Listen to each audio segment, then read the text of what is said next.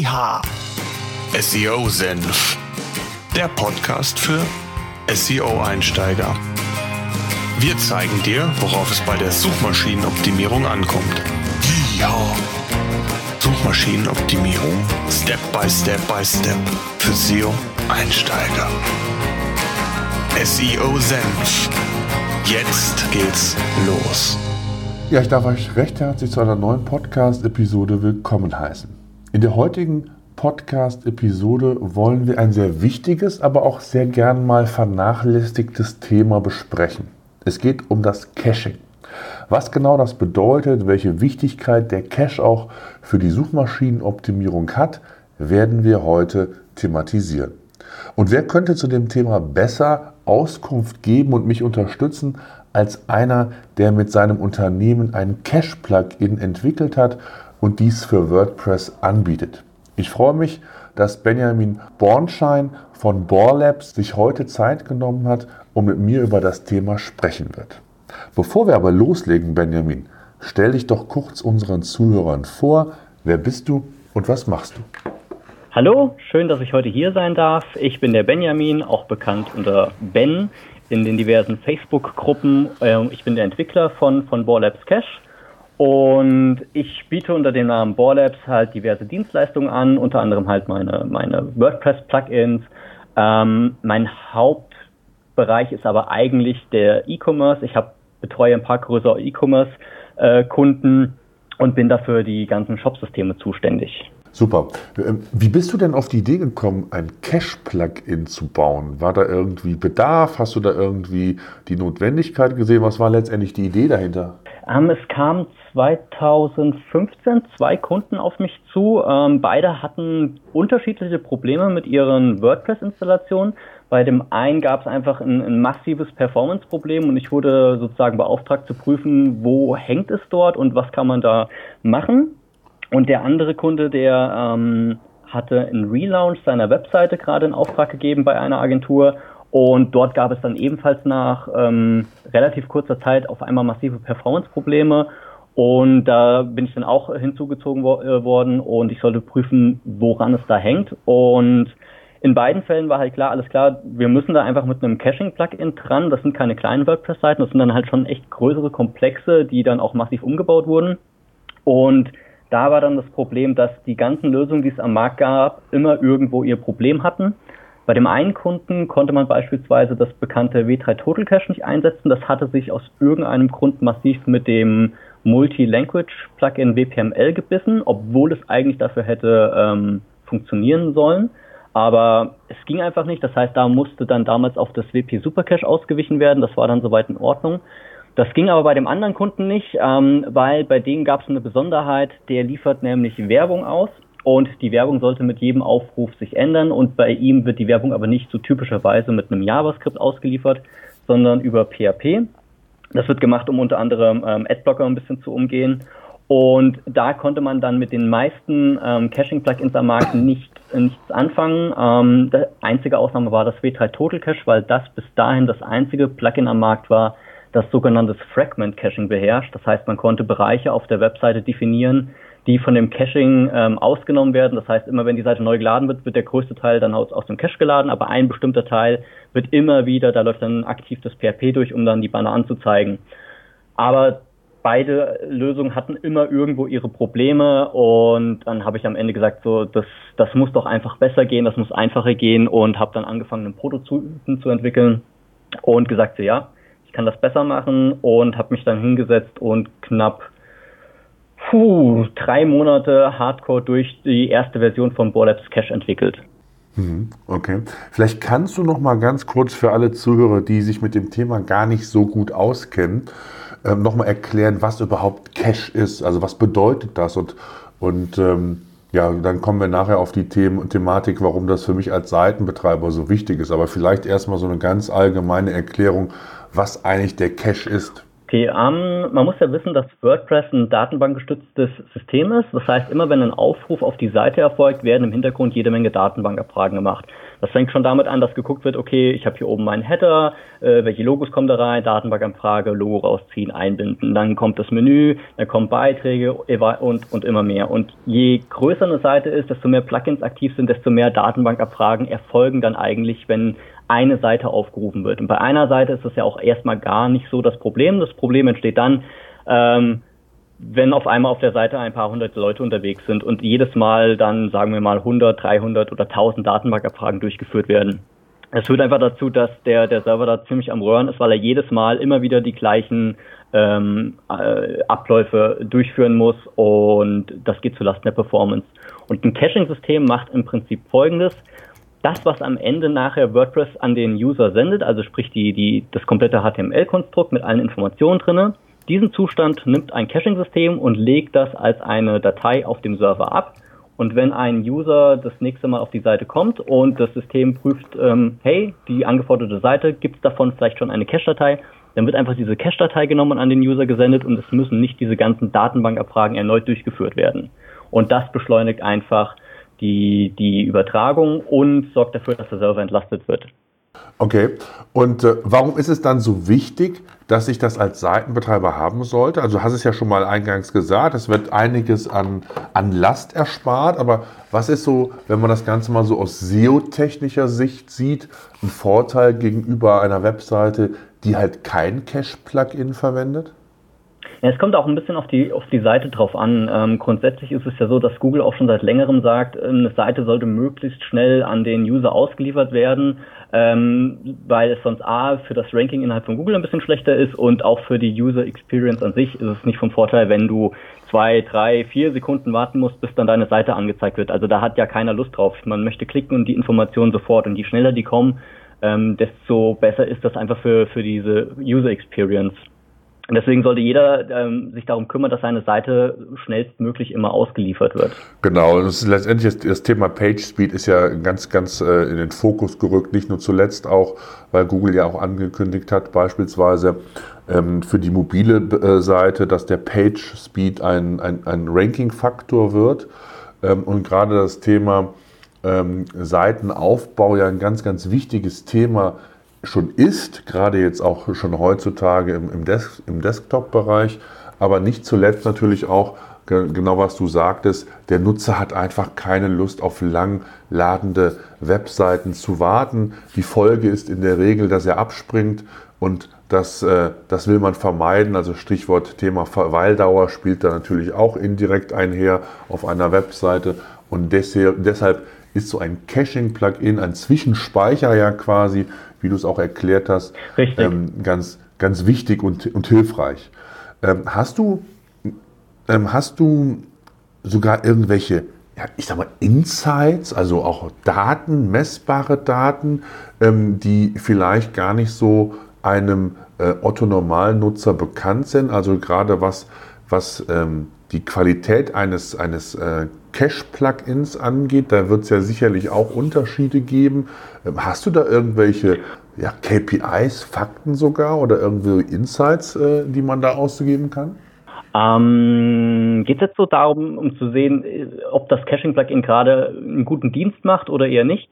Äh, dafür gibt da gibt es ja diverse Tools. Also die bekanntesten Tools da sind ja das Google PageSpeed Tool, ähm, dann gibt es noch das GT Metrics und von Pingdom die, die Tools, um zu ermitteln, ähm, wie performant ist denn meine eigentliche Seite. Und das sind immer ganz gute Indikatoren anhand der, der, der Scores, die diese Systeme geben. Da gibt es meistens ein Rating ähm, so F bis A. A ist besonders gut, F ist äh, nicht so toll. Ähm, sowie es gibt Angaben, wie groß ist die Seite, also in, in Form von wie viel Megabyte ähm, werden da übertragen, wie schnell antwortet der Server und diese Zahlen geben alle drei Tools aus und die sind ein guter Indikator dafür, dass man sehen kann, okay, ist meine Seite performant oder ist sie nicht performant und je nachdem, welches Caching-Plugin man nachher einsetzt, ähm, sind da auch dann die Unterschiede in den Scores ähm, deutlich erkennbar. Also in den meisten Fällen ist es schon so, dass wenn man überhaupt ein Caching-System einsetzt, müssten sich diese Scores nach oben korrigieren. Und dann kommt es immer darauf an, was bieten diese Caching-Plugins alles an, an Features und Funktionen, äh, die dann auch wieder positive Auswirkungen auf die, auf die Scores haben. Allerdings muss man sagen, Scores ist nicht alles. Es gibt bedauerlicherweise mittlerweile so zwei, drei Kandidaten am Markt, die darauf aus sind, diese Scores einfach nur nach oben zu treiben. Ähm, das schaffen die auch, aber das Ergebnis, was man da eigentlich nachher hat, ähm, ist suboptimal. Also ähm, das mag dann für diese Tools äh, sinnvoll erscheinen. Das Problem ist aber dann, wenn man das auf mehrere Seiten überprüft, dass das Ergebnis dann doch nicht so toll ist.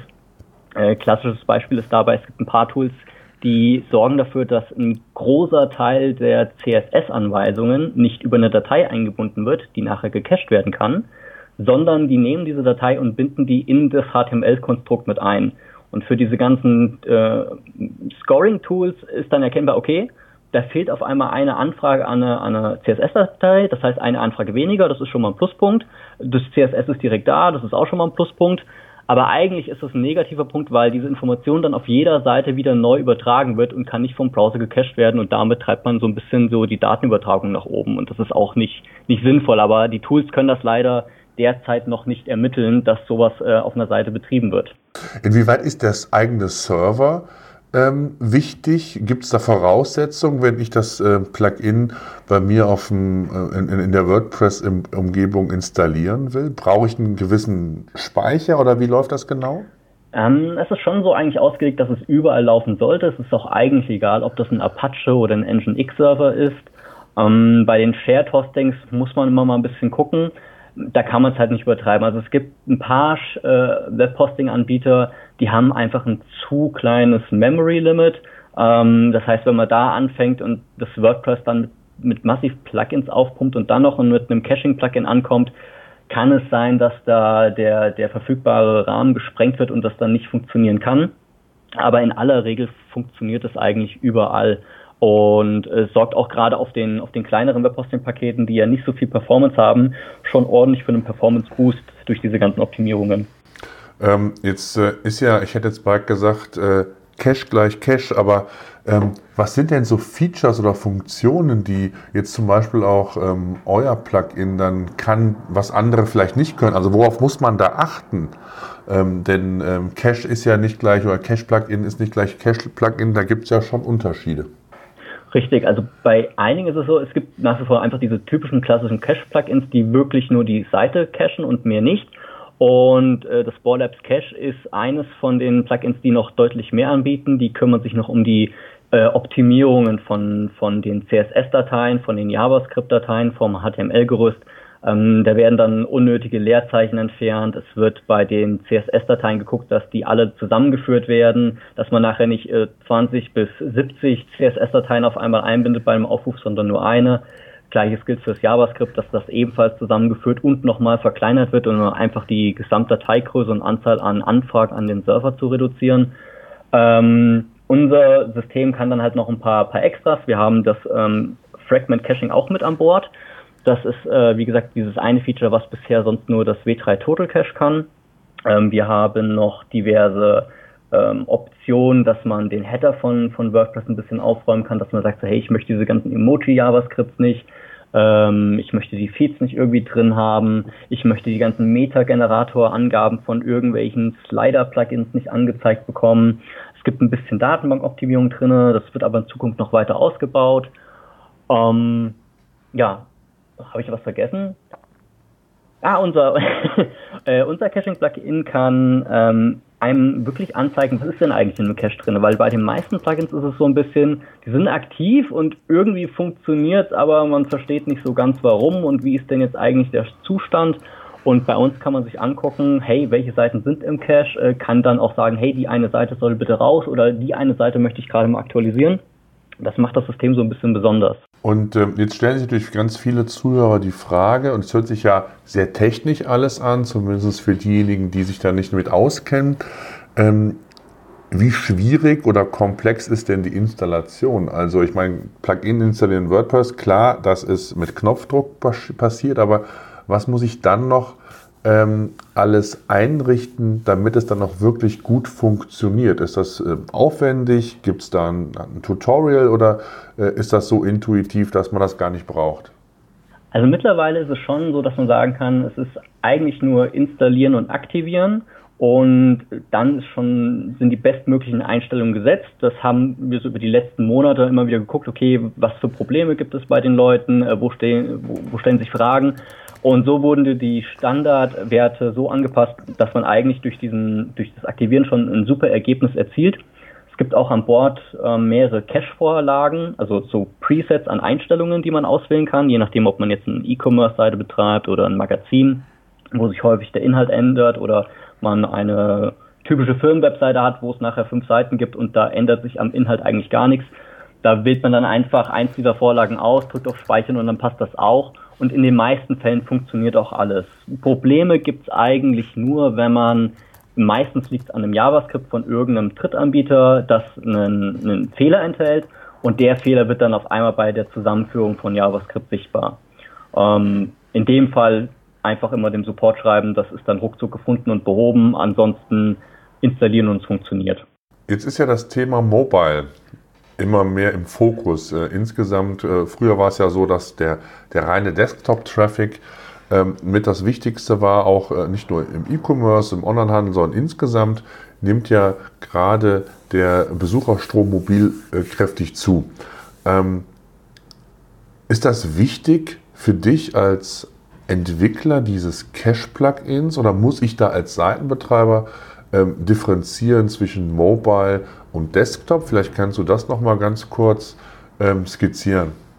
Also eigentlich sagt man ja schon seit mehreren Jahren, ähm, man sollte ein responsive Design haben und der Vorteil ja von dem responsive Design ist, äh, egal ob das jetzt ein Desktop, ein, ein Tablet, ein, ein Smartphone oder ein TV-User ist, das Design passt sich immer an die, an die Bildschirmauflösung an. Es gibt aber ein paar Themes am Markt, die tatsächlich sich angucken, was kommt denn da gerade für ein Browser oder für ein Gerät auf, auf meine Seite und liefern dann komplett anderen Code aus. Und das sind dann halt keine responsive Designs mehr. Ähm, das funktioniert im Prinzip auch mit dem, mit dem Borlabs Cache Plugin, aber wir haben dafür aktuell noch ein, ein, ein Add-on, äh, was man auf Anfrage erhält, das dann zusätzlich einen separaten Cache ähm, anhand der, der Geräte durchführt. Also da wird geguckt, ist es ein Desktop-User oder ist es ein, ein Mobile-User und der Mobile-User kriegt eine, erstellt eine separate Cache-Datei. Wir haben das nicht in der Basisversion mit drinne, einfach weil die Erfahrung zeigt, viele würden fälschlicherweise diese Option einfach aktivieren, wenn wir das Ding sagen, hier für Mobile-User eine spezielle Cache-Version.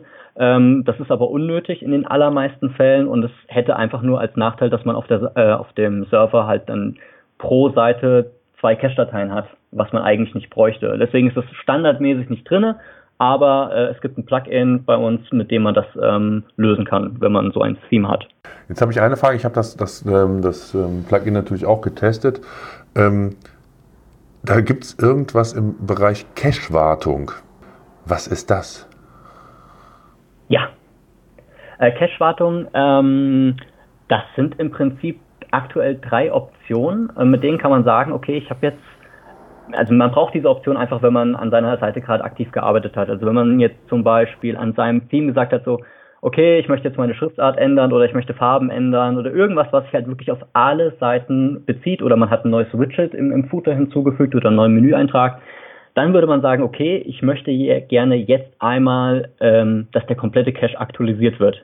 Und in dem Fall gibt es dort ein, die erste Option. Äh, wenn man diese Cache-Wartung ausführt, wird gesagt, okay, alles, was jetzt im Cache ist, muss ich einmal aktualisieren. Dann gibt es noch eine andere Option, da kann man sagen, okay, wir haben das System jetzt länger im Einsatz, es wurden diverse Seiten gelöscht, da haben wir aber keine Umleitung gemacht.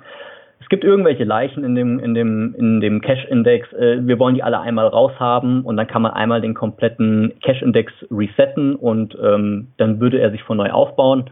Und die dritte Option ist neu hinzugekommen. Das ist ein, äh, da wird der CSS Pre-Cache gelöscht. Ähm, das ist einfach für, für intern geht Borlabs Cache her, wenn es diese CSS-Dateien ähm, zusammenführt, macht es da diverse Optimierungen.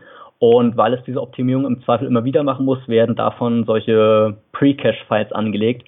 Und wenn man an seiner CSS-Datei irgendwann mal was geändert hat, empfiehlt es sich einmal diese Pre-Cache-CSS-Dateien zu, zu löschen, damit nachher auch ähm, alles funktioniert, wie es funktionieren sollte.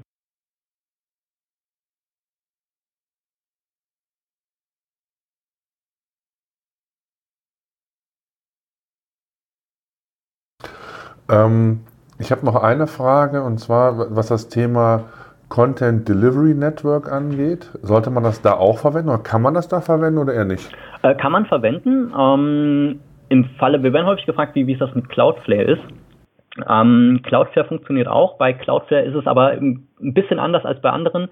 Bei äh, den Key CDN, Max CDN und wie sie alle heißen, kriegt man in der Regel ja eine, eine Subdomain gestellt oder macht auf seinem Server einen, einen Eintrag, einen DNS-Eintrag und ähm, äh, oder ja, man nimmt diese Subdomain und diese Subdomain wird dann einfach ausgetauscht. Das heißt, wenn man ein Bild einblendet, dann ist das jetzt nicht www.meineseite.de, sondern zum Beispiel cdn.meineseite.de. Und ähm, die kann man einfach dann bei uns hinterlegen. Bei Cloudflare ist das nicht notwendig, ähm, weil man da direkt an seinem Server diverse Einstellungen vornimmt, sodass eigentlich alles, was über die Domain läuft, über das CDN nachher läuft. Das kann man nutzen, äh, ist aber nicht für jeden notwendig. Also ich sag mal, wenn man in, in Deutschland äh, hostet und seine Kunden kommen aus Deutschland, braucht man kein CDN. Mhm, okay. Ähm, ganz zum Schluss, ich weiß, wir haben es nicht abgesprochen. Ähm, es gibt eine kostenlose Version und es gibt eine Premium-Version, die natürlich noch mehr Funktionalitäten hat. Hast du irgendeinen Gutscheincode spontan für unsere Zuhörer? Oder ähm, machst du da sowas gar nicht? Doch, äh, wir müssen nur kurz anlegen. Nennen wir den mal SEO-Sense. Gibt es da ähm, ein bisschen Rabatt. Können wir machen. Okay, super. Wie viel? Ähm, 5%? Super, nehmen wir mit. Dann danke ich dir für deine Zeit und ähm, ja, lass uns in Kontakt bleiben. Sehr spannend.